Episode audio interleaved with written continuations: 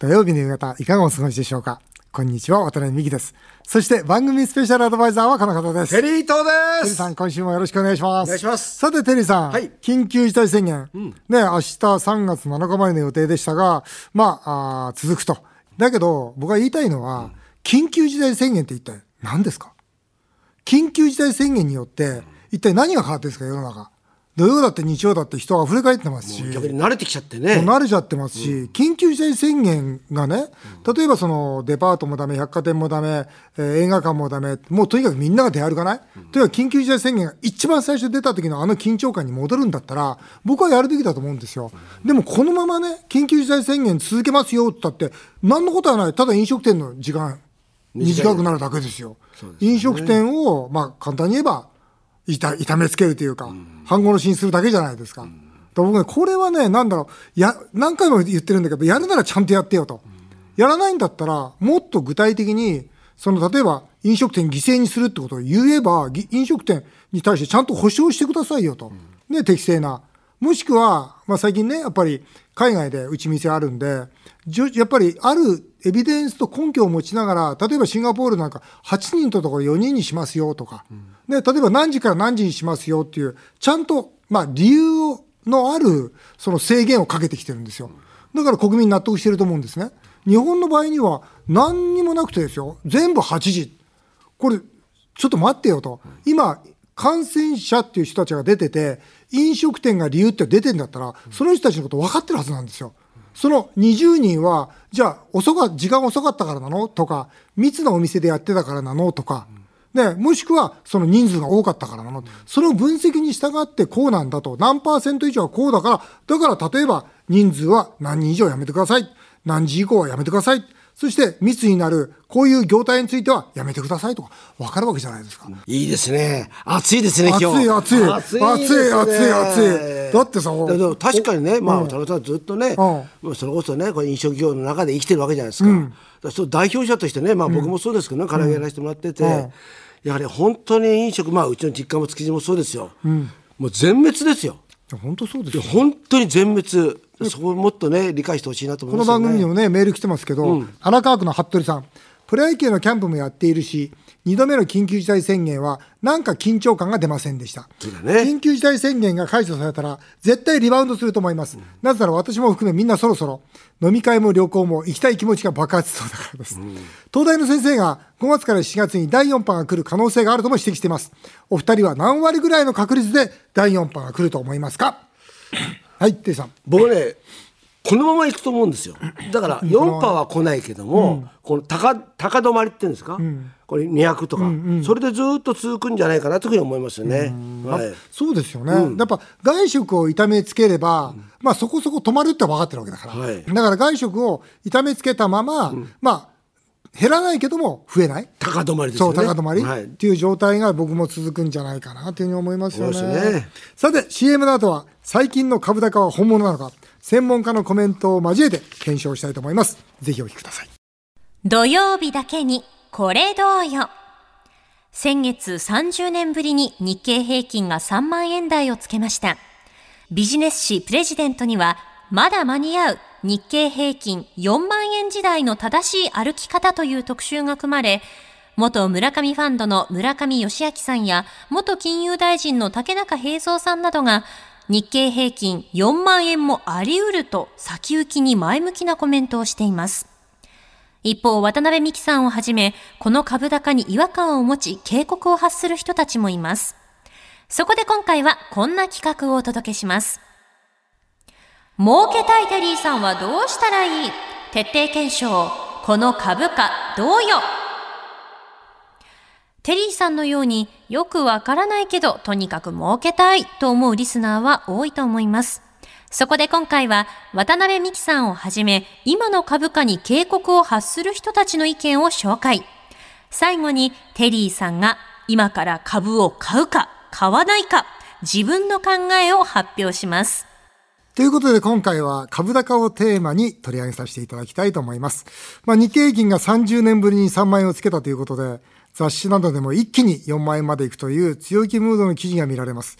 まあ、先ほどのプレゼントですが、日経平均4万円自体の正しい歩き方。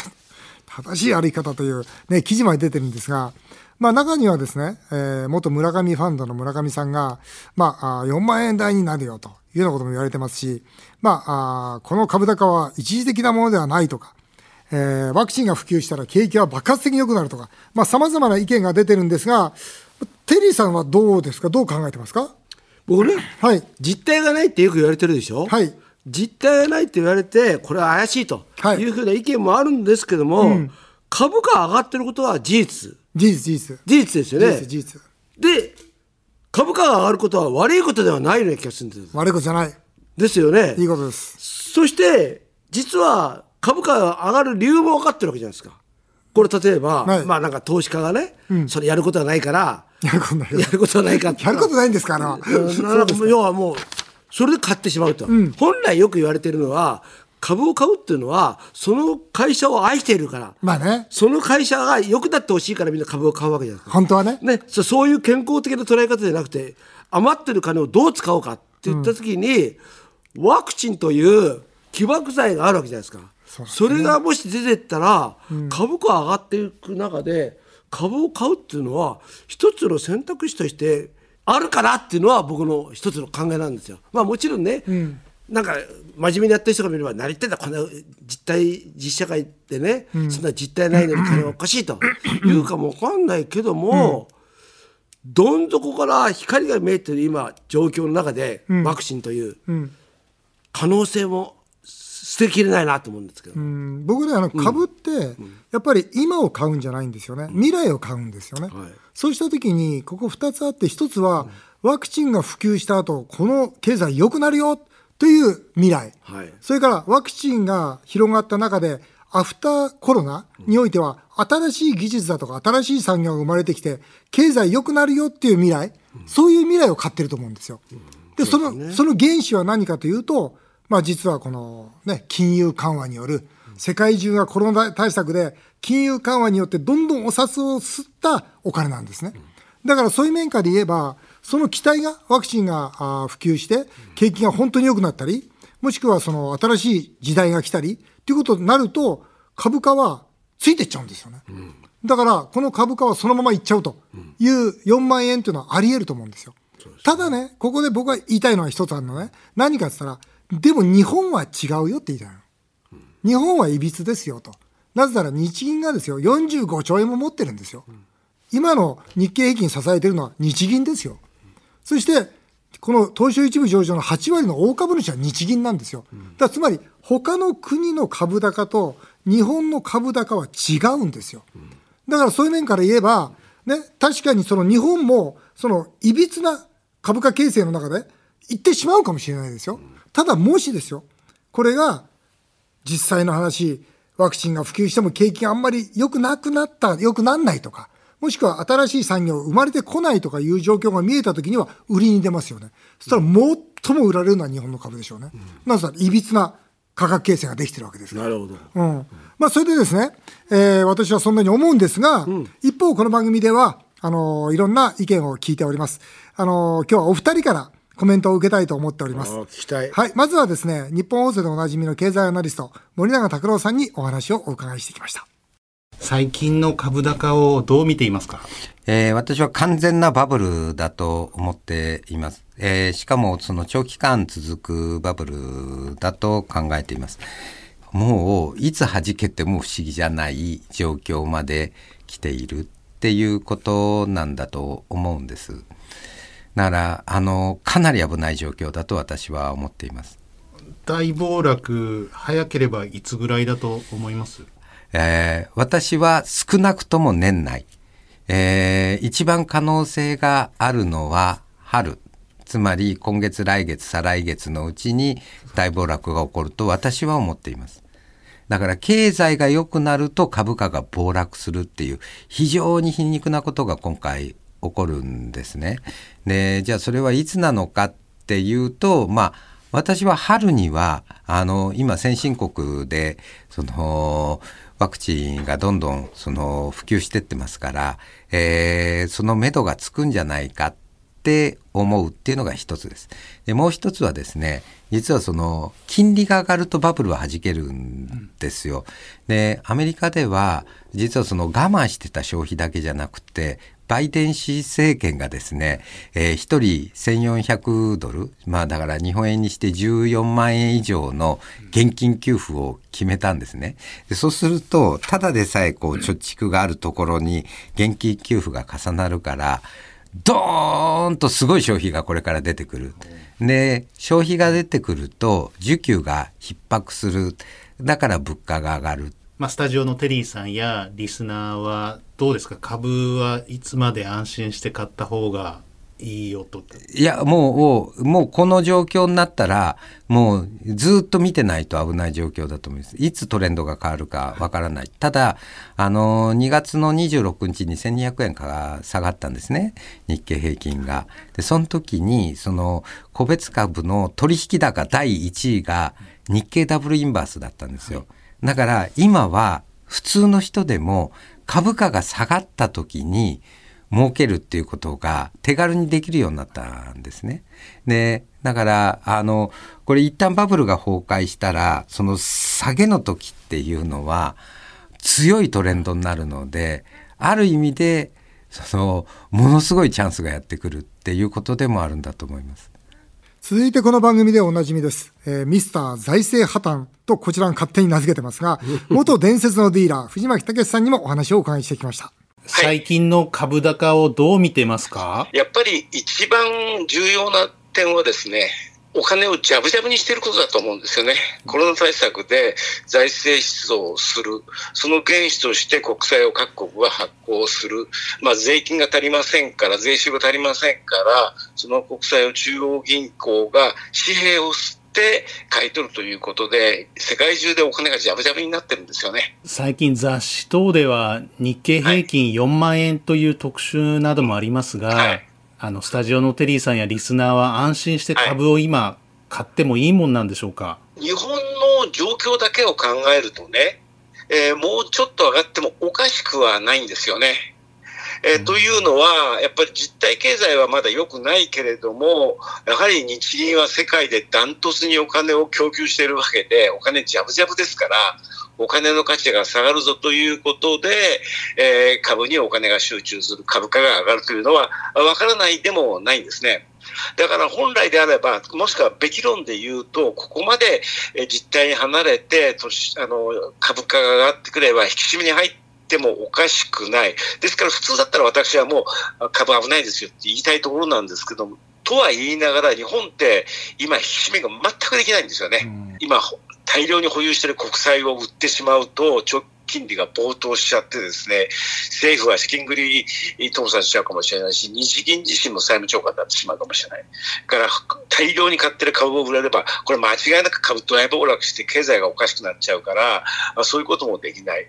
だから株価が上がるのを口を開けて、え、見てるしかない可能性があるんです。っていうか、まあ、きっと口を開けて見ざるを得ないと思うんですよね。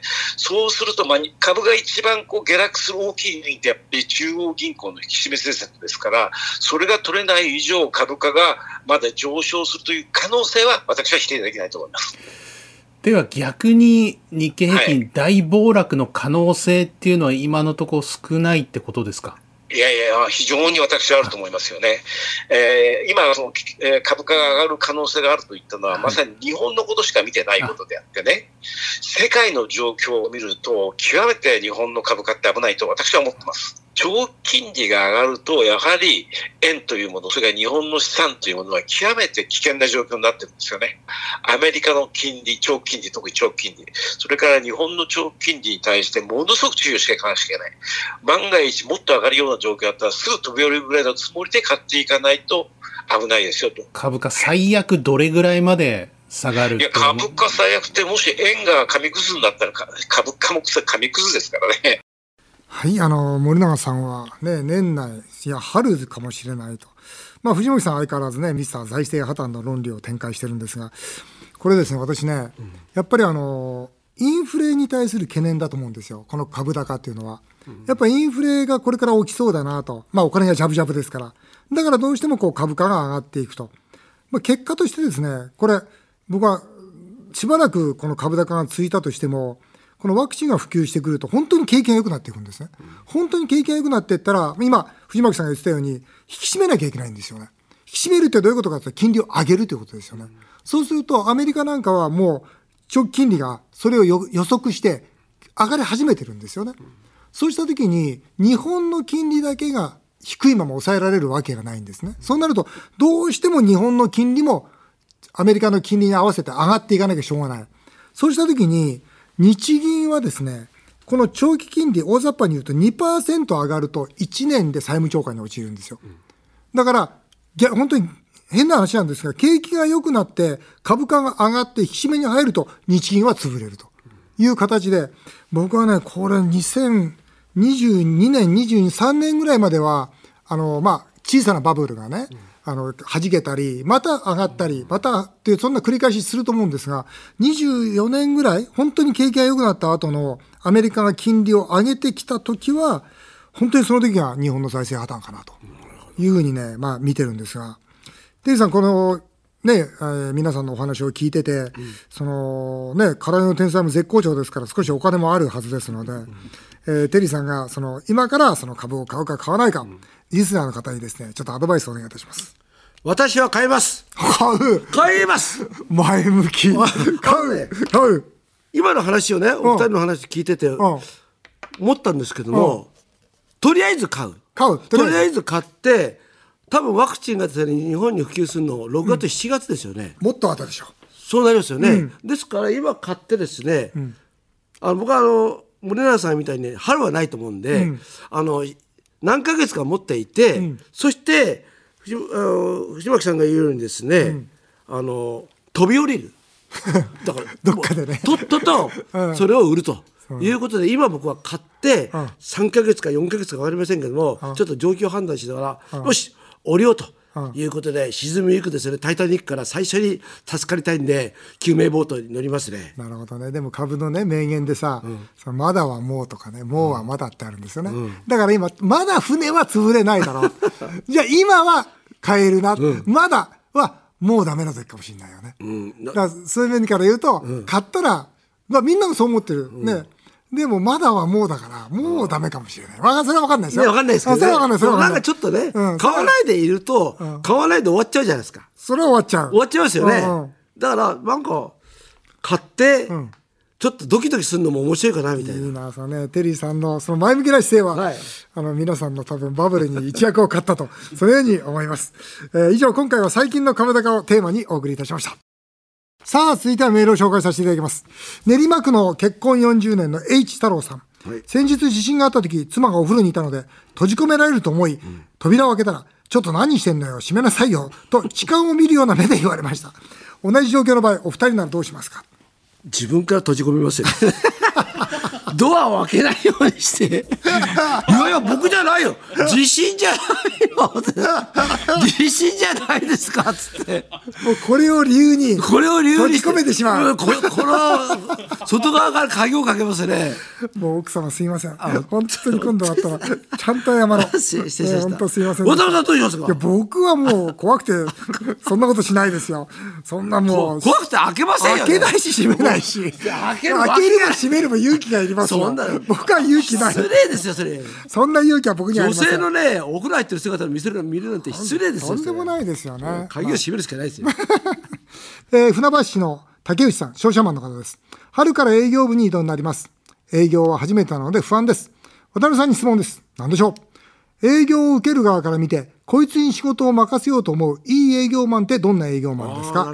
推進性欲の強い営業マンは優秀ですか？ということで性欲の強い営業マンは優秀ですよ。あそうですか、うん、あのそのビール会社の営業マンって歴代もう30年付き合ってるんで、うん、歴代優秀なんですが、うん、本当にそのその中でも優秀な方をこううちにぶつけてくださってると思うんですね、うん、あのその会社さんは。あれですか。いい営業マンってどんな営業マンですかってねこれはねこれなんですか？とっても答え簡単で、はい、どこの立場でものを言うかだってことですね、だからいい営業マンって要するにワタミ側でものを会社に言うんですよ。会社に対してワタミ側としてはこうですよ。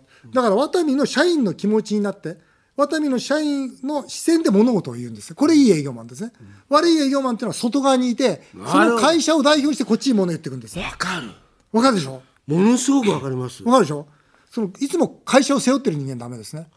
その何かまあいろんなお願いしたり、いろんな相談したりするじゃないですか、その時いや会社としてはこうですって言われたら、すぐ冷めちゃうんですよね、いや分かりました。なんとかやりましょうと。じゃあ私が戦っていきますよ。つまりワタミの側に立って会社に向かってってくれるわけですよ。これがいい営業マンですよ。